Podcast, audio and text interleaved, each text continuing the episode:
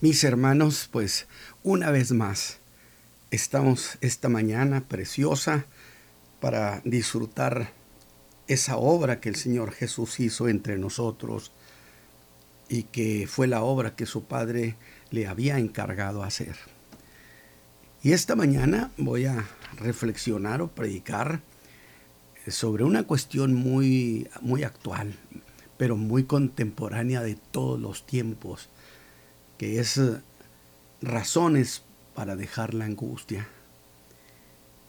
Voy a leer, mis hermanos, hermano Isaí, nuestros hermanos de Nueva York y donde quiera que nos estén escuchando. Esto es un pasaje que el Señor citó cuando estaba dando el llamado Sermón del Monte o Sermón de la Montaña y que está en el capítulo 6 del versículo 25 al 31.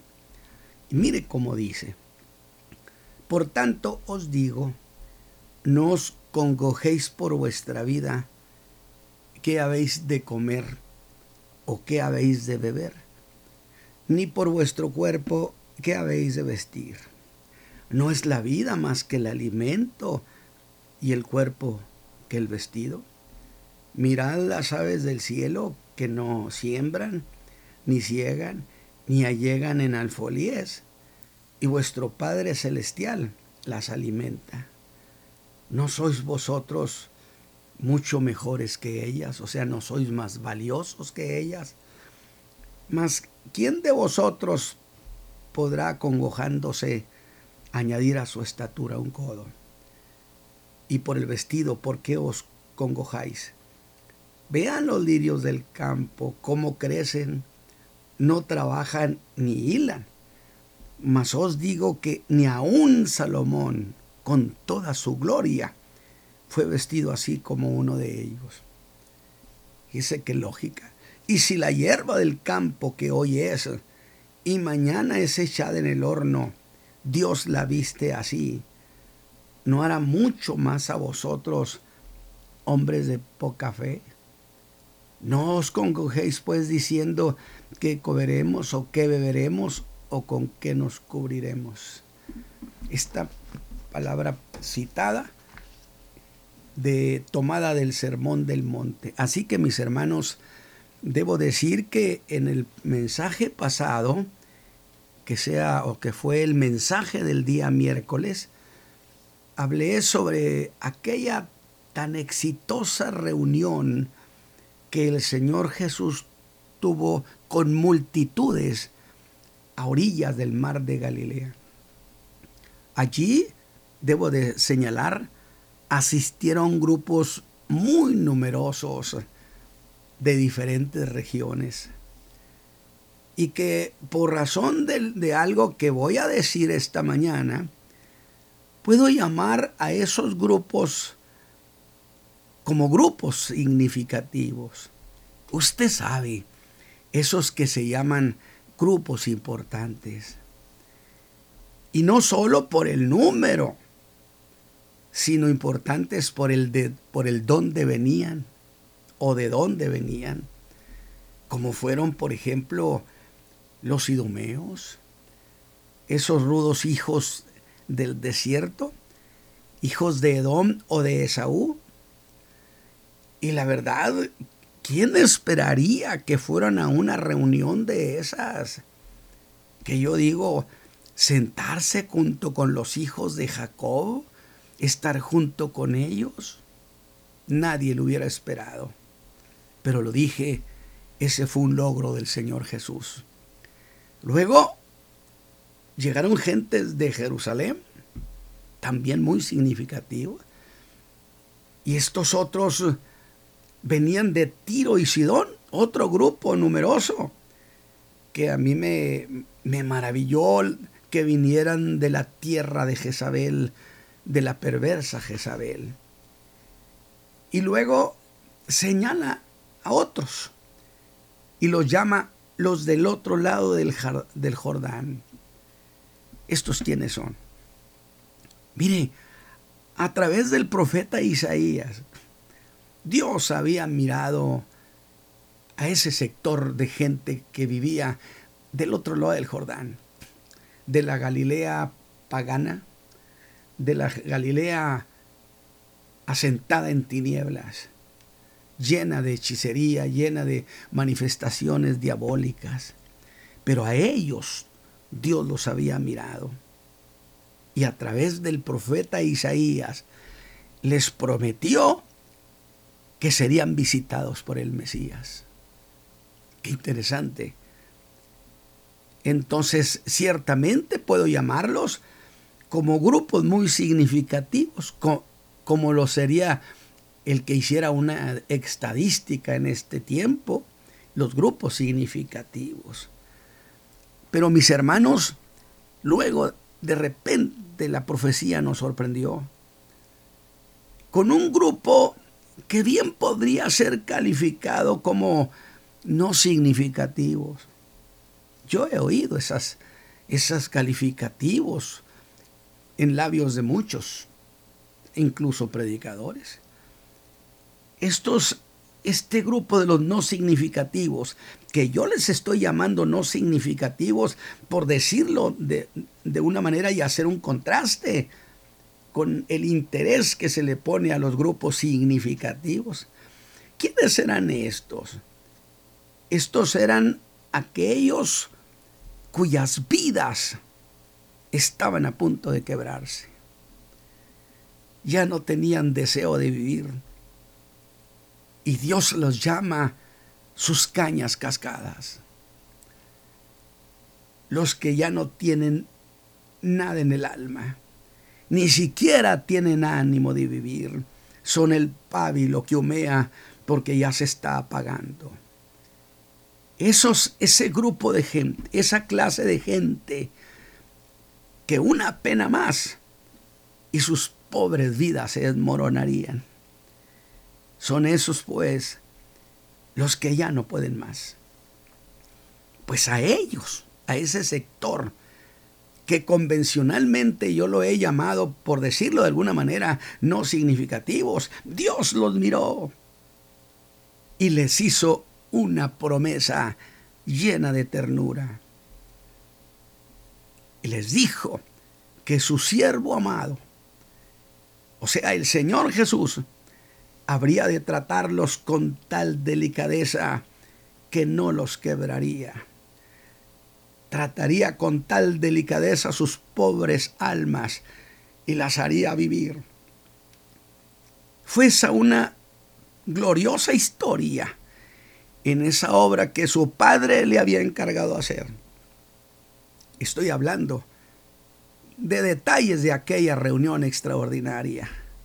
Y esta mañana, esta mañana, el mensaje va a ser, o mejor dicho, habría de haber sido la fe de un hombre que maravilló a Jesús, o bien la sanidad de un siervo de un centurión. Sin embargo, no lo voy a hacer, no voy a predicar eso y lo voy a dejar para el próximo lunes. Pero como entre estas historias, es decir, las del Sermón del Monte y el caso de este hombre que maravilló a Jesús, entre esas historias está el sermón de la montaña.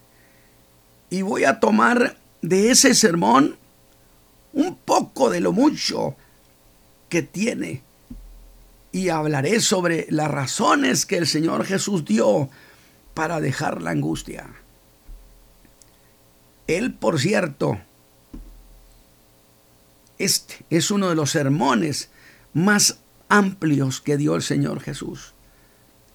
Este llamado Sermón del Monte, del que debo decir que en realidad este mensaje puede ser visto como la constitución del reino de los cielos. Constitución del reino de los cielos, sí, porque no olvide que el Señor Jesús hizo algunas precisiones cuando refiriéndose a la ley dijo que el que, el que mataba era juzgado del consejo. ¿Por qué? Por un acto cometido. Pero que en su reino, en el reino de los cielos, no nomás se juzgaba el acto cometido, sino el acto pensado. Por eso le estoy diciendo, es la constitución del reino para que la gente se diera cuenta cómo iban a ser las cosas en ese reino que se iba a establecer. Pero este es un sermón, el que voy a dar, muy apropiado para estos tiempos. Voy a tomar de los labios del Señor Jesús esta información que es todo un cuerpo de ideas. Porque son ideas para tratar con la angustia y la ansiedad, mis hermanos, que agobia al hombre de esta generación, que agobia y fastidia a la mujer de esta generación, que daña y perjudica gravemente a las familias de esta generación. Y esto es cuando las necesidades superan los recursos.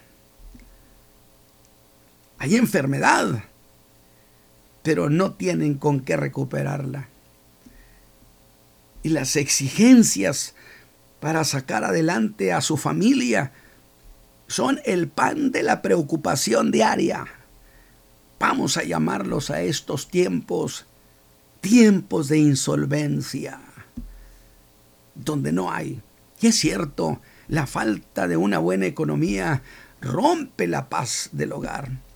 Decían los viejos, que cuando se dice en la casa, no hay, nomás se oye el portazo. No sé si usted esté de acuerdo conmigo o de acuerdo con esos refranes coloquiales, la forma que hablaban los nuestros viejos. Y es precisamente a esa insolvencia o en esa insolvencia donde la paz, mis hermanos, la paz del hogar, la paz de las personas, la paz de los matrimonios se convierte en una extraña. Y es allí, precisamente allí, donde las palabras del Señor Jesús se convierten en, un verdadero instructivo para salir lo mejor librados en esta vida de compromiso. Un instructivo para salir airosos de estas obligaciones ineludibles que tanto, que tanto preocupan. Por eso, mis hermanos, esta mañana los invito a ir conmigo a través de las páginas bíblicas. Los invito a que vayamos a ese lugar donde Jesús aconsejaba, como lo dice el capítulo 6 del Evangelio de Mateo, que he leído. Declaraciones de Jesús que tienen actualidad y que tienen particular interés en el caso que nos ocupa. Mire lo que dice a su auditorio, un enorme auditorio, en el que yo quiero que usted piense cuántas necesidades y angustias y tristezas estarían representadas en esa multitud que le estaba oyendo. Escúchelo decirles, no os congojéis por vuestra vida, ¿qué habéis de comer? ¿O qué habéis de beber? ¿O por vuestro cuerpo, qué habéis de vestir? Y cuando él dice esto, sin duda, mucha gente del auditorio o todo mundo debió voltear a verlo y preguntarse, ¿qué es lo que dijo? ¿Cómo está eso? ¿Que nadie se angustie? Pero ¿cuál es la lógica de eso? Esas palabras que el Señor Jesús les acaba de dar parecen una declaración muy alegre y hasta muy demagógica buenas ideas para un discurso político, un discurso muy prometedor. Porque la gente tendría que pensar de inmediato, él dice que no me preocupe, pero ¿cómo no voy a preocuparme si los problemas de la vida son una realidad? Están encima de mí. Bueno, para los que creen en el Señor Jesús, cada una de sus palabras, fíjese bien, para los que hemos creído al estilo de la mujer de Samaria, al estilo de los samaritanos, cada palabra que el Señor dijo sería suficiente razón para estar tranquilos. Para muchos no es suficiente. La cuestión entonces sería, Él está diciendo que no hay razones para la angustia, pero ¿acaso Él tiene razones para decir eso y hacerlo valedero? Lo que Él dice se oye muy bonito, pero ¿tiene alguna razón valedera para decirnos eso?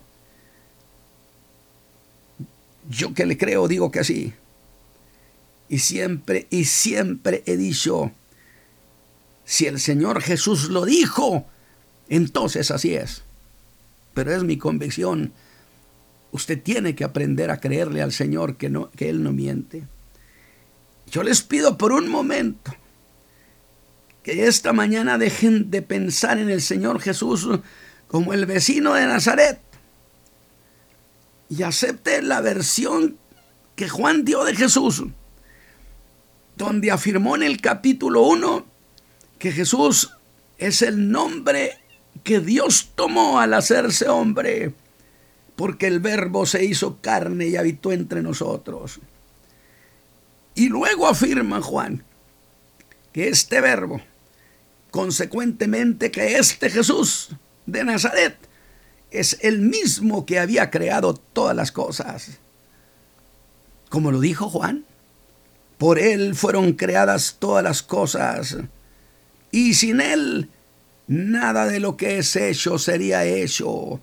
Y yo aquí le pregunto, usted dice que, que lo avalaba, ¿Qué razones tenía para hacer semejante afirmación tan, tan extraordinaria? No se acongojen, no se angustien entonces no tengo problema para entender esta mañana y decir, hacer una declaración categórica que quiero que usted la ponga frente a sus ojos.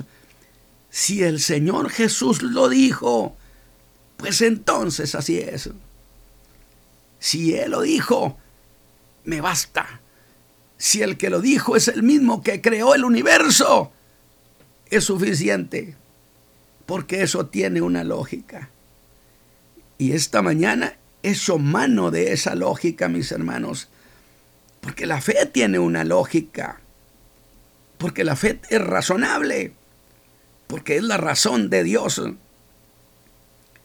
Luego entonces, el que estaba dando ese sermón y estaba aconsejando de esa manera a esa multitud, era el mismo alabado sea Dios, que de la nada ordenó que las cosas vinieran a la existencia. El mismo que echó a andar este universo. Y siendo esto así, como la escritura lo afirma, pues tenemos entonces que admitir que como proveedor Dios es vasto. Nunca queda cae en la insuficiencia, en la insolvencia. Jesús lo dijo, Él tiene más que darles que ustedes que pedirle. Quizá usted me diga esta mañana, sí, mi hermano, pero Él era Dios y nosotros somos hombres. Tendré que aceptar lo que usted dice como cosa muy cierta. Sí, pero Él, él también se hizo hombre, se hizo uno de nosotros y conoce muy bien lo que nos pasa, lo que nos sucede, porque padeció igual que nosotros. Entonces, hablemos con Él de las duras realidades que estamos viviendo en nuestra vida diaria. Hable con Él. Dígaselo que al cabo Él lo sabe. Porque tampoco se trata de negar la realidad. ¿Cómo negarla? Porque hay los que afirman que sería declarar pensamientos negativos. No, Señor, y voy a hacer esta precisión. Es lo que se ha dicho que la enfermedad la niegue. Usted no está enfermo, no está enfermo, no está enfermo. María de Baker. ¿Eh? Y que se arreglaba el problema. Oiga, pero eso tiene otra vez una lógica. Si una enfermedad se arregla negando la enfermedad, negando la existencia de la enfermedad, pues entonces así se arregla el problema del pecado. Usted niéguelo. Cuando que la Biblia dice que habremos de confesar nuestros pecados. Y esa es una dura realidad. Ahora, ¿cómo negar la realidad dolorosa que está viviendo el mundo? ¿Cómo negarlo si está encima de la gente? Sufre el atropello de los tiempos. Pero volvamos, volvamos a eso que ha dicho y que sacudió a todo aquel auditorio. Acaba de decir, no os acongojéis. O esta otra, por nada estéis afanosos. Pero debo aclarar que tener fe de ninguna manera debe ser tomada como sinónimo de negligencia. Así que volvamos al sermón, donde debo hacer énfasis en que el Señor Jesús ha ido llevando a su auditorio a un escenario, el escenario de las necesidades y de la insolvencia, a ese desierto de la nada, a esa condición a la que usted, mi hermano, no le ve el fin. Y va a estar de acuerdo conmigo que para el hambriento no hay mejor discurso que un pedazo de pan. Y para el sediento, nada mejor que un vaso de agua fresca. Y para quien la vida diaria es un costo con el que no puede. Nada mejor sería que una cuenta bancaria abultada. Estaré de acuerdo conmigo, mi hermano. Y a eso fue Jesús. Y lo hizo con extraordinaria lógica.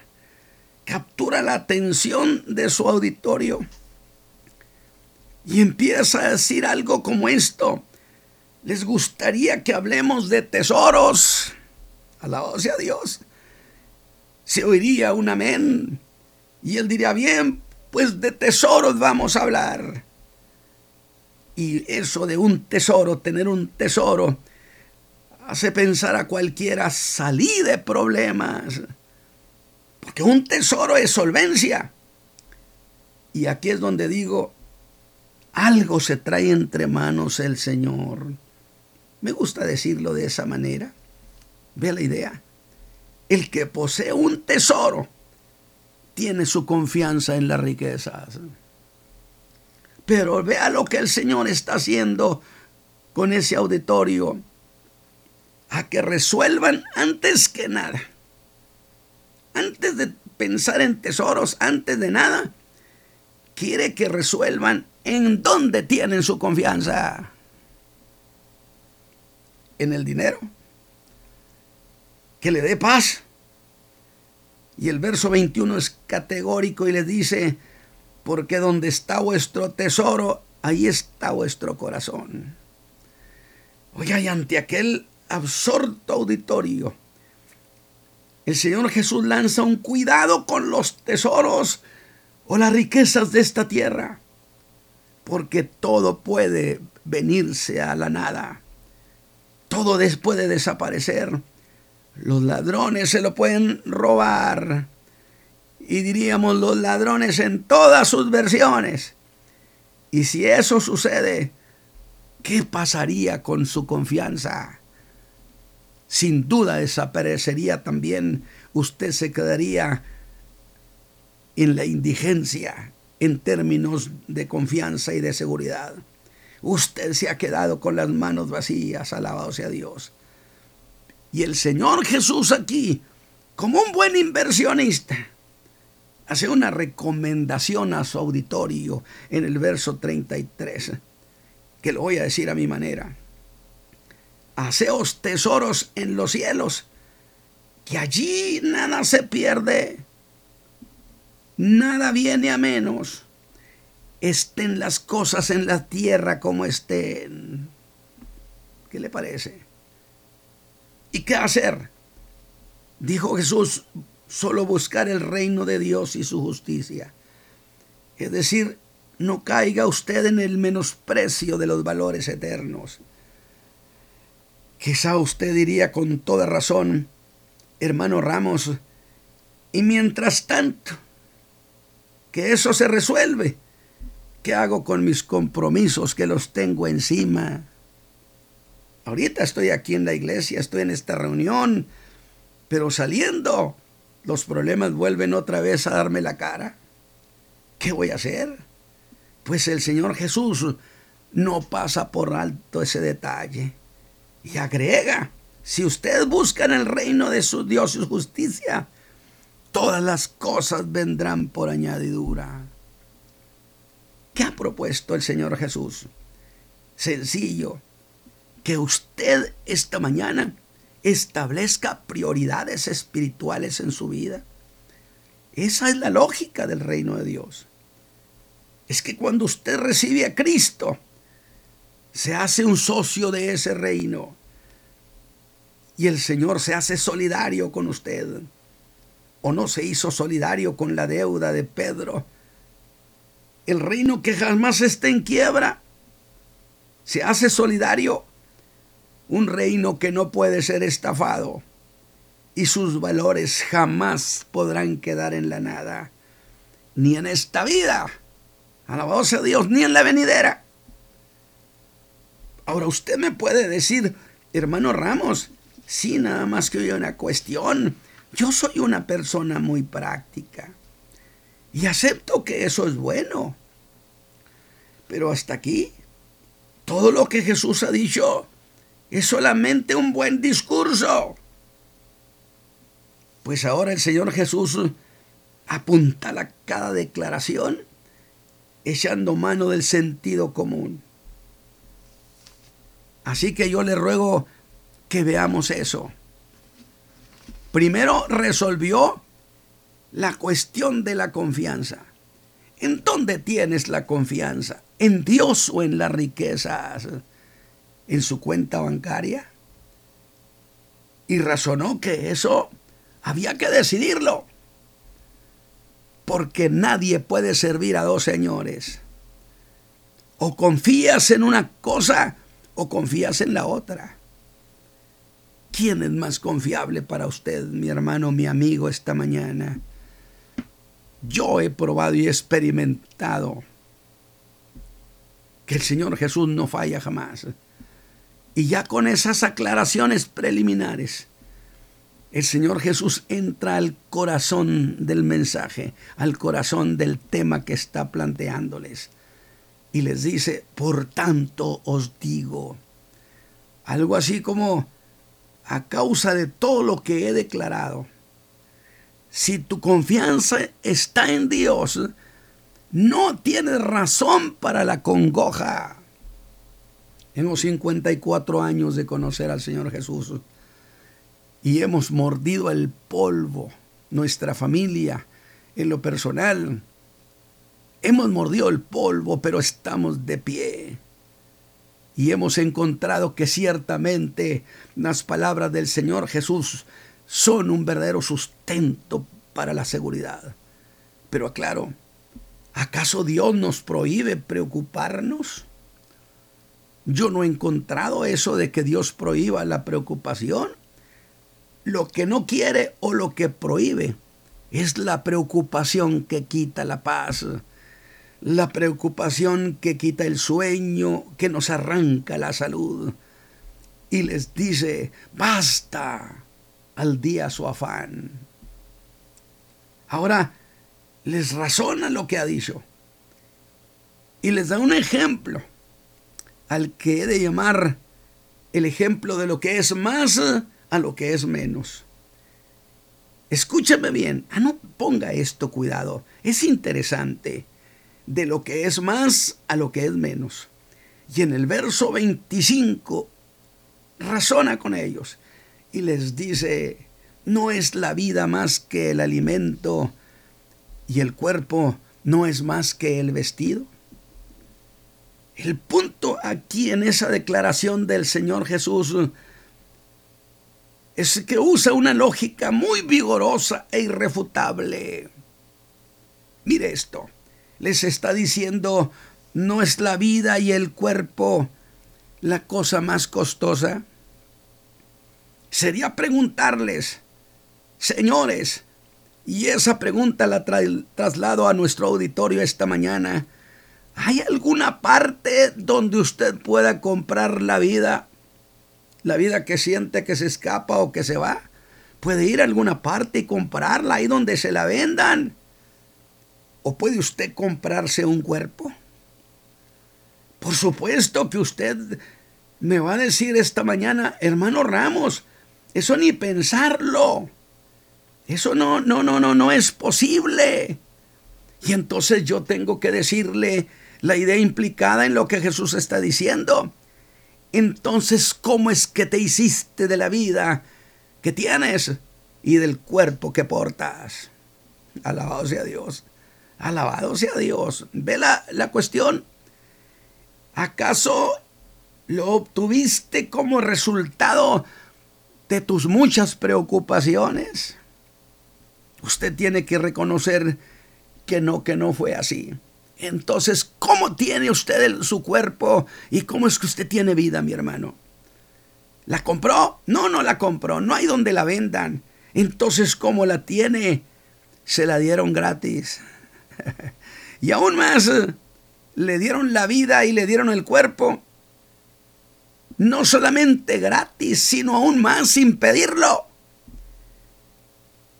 Y el cuerpo vale mucho. La vida vale mucho. Y si lo que vale más nos los dieron gratis, sin costo y sin pedirlo, dice Jesús, no nos dará nuestro Padre, no nos dará las cosas que valen menos y que además se las pedimos esta mañana. ¿Acaso lo que usted le está pidiendo al Señor vale más que un cuerpo? ¿Vale más que lo que vale la vida? Por supuesto que no. Entonces si le regaló lo que vale más, no va a ser algo por lo que vale menos y que además esta mañana usted se lo está pidiendo diciéndole, Padre, Padre eterno, Dios eterno de los cielos, extiende tu mano y ayúdame. Necesito tu ayuda. Esa es precisamente la lógica que Pablo usaba que yo lo he dicho cuando era un jovencito, un predicador, un el predicador, y que la Biblia dice que yo soy heredero y coheredero, que los creyentes somos herederos y coherederos con Cristo. Yo decía, pero si la Biblia enseña que todo el Padre se lo heredó a su Hijo, a nosotros qué nos toca. ¿Verdad que tendría cierto sentido lo que yo objetaba?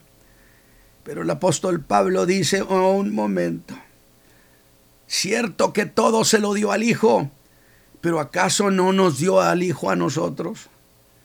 Y si nos dio al Hijo, ¿no nos dio entonces todo lo que es de Él? ¿No nos dará con Él todas las cosas? dijo el apóstol. Eso establece que la congoja es una cosa inútil. Esta mañana usted tome ese, estas palabras del Señor Jesús. Sin embargo, la lección no ha terminado. Y ahora el Señor da un segundo ejemplo en el versículo 26. Y esta vez es de lo que es menos a lo que es más. Y dice, mirad las aves de los cielos, que yo les, yo les dije coloquialmente los ninis, ni siembran, ni ciegan, ni allegan en alfolíes, nada de eso. Y vuestro Padre Celestial las alimenta. ¿No sois vosotros mucho mejores que ellas? ¿No son ellas menos y ustedes son más? Qué preciosa manera de explicarlo. Y aquí el Señor Jesús está usando Isaías 40, 25 al 31. Allí Dios se queja que se le mire como si fuera indiferente a nuestras necesidades. Dios da queja que usted lo mire como indiferente a sus necesidades. No le gusta eso. Y dice, mirad las aves volando en los cielos, buscando, porque volar es su trabajo. Viendo les dio una vista excelente. Y ahí andan surcando los aires, mirando hacia abajo. Y de repente ven que Dios les dio su pan, su comida, y se vienen hasta abajo y lo toman. Trabajan, sí, pero no se preocupan. Sin embargo, no les falta que comer. Aún a pesar de que no almacena. Ahora, eso sí, la verdad, la verdad, mi hermano, me sorprenden. Escúcheme, mi hermano, y alegres en Cristo. Eso, a eso sí que se le puede llamar vivir al día. Alabado sea Dios. Sí viven al día, pero de la mano de Dios. Comieron hoy esos pajarillos, pero no tienen guardado nada para mañana. Pero en la tarde con su pancita llena, de nuevo elevan el vuelo y se van cantando. Cántele usted al Señor que abra su mano sobre usted y le dé lo que usted necesita. El Señor Jesús lo estuvo diciendo. Y si Él dijo que se hiciera eso, pues vamos a hacerlo. Pero viene un tercer ejemplo. Este tercero es de ir del menos al menos. Aquí el punto es diferente a los dos anteriores. Ahora habla de las criaturas inanimadas. Estas ni trabajan, ni se preocupan, solo están allí. Me refiero a la hierba del campo, a los lirios del campo. Y de ella dice en el verso 28, y por el vestido, ¿por qué os congojáis? Vean los lirios del campo, cómo crecen, no trabajan, ni hilan. ¿Y qué les da Dios? Escúcheme, mi hermano, ¿qué les da Dios a, a, la hierba del campo, a los lirios del campo? Les da existencia, les da belleza, les da fragancia y perfuman el campo. Y está la belleza que Dios puso tanto cuidado en ellos. Que el mismo Señor Jesús lo dijo, ni aun Salomón con toda su gloria fue vestido como se visten ellas, porque Dios las viste. Y de veras qué belleza de las flores del campo. Y la lógica de eso es que si las hierbas del campo, que duran solamente un día, por así decirlo, o que son de breve duración, las, las consiente de tal manera. ¿Cuánto más hará por nosotros que vamos en ruta a lo que es eterno? Mis hermanos, Dios es detallista. Siempre, siempre lo he proclamado como el Señor del detalle. Entonces, ¿por qué hemos de sentirnos en la nada? ¿Por qué vamos a sentirnos abandonados? Jesús nos ha presentado a un Padre que se esmera en el cuidado. Alabado sea Dios. Y eso no lo ponga en duda.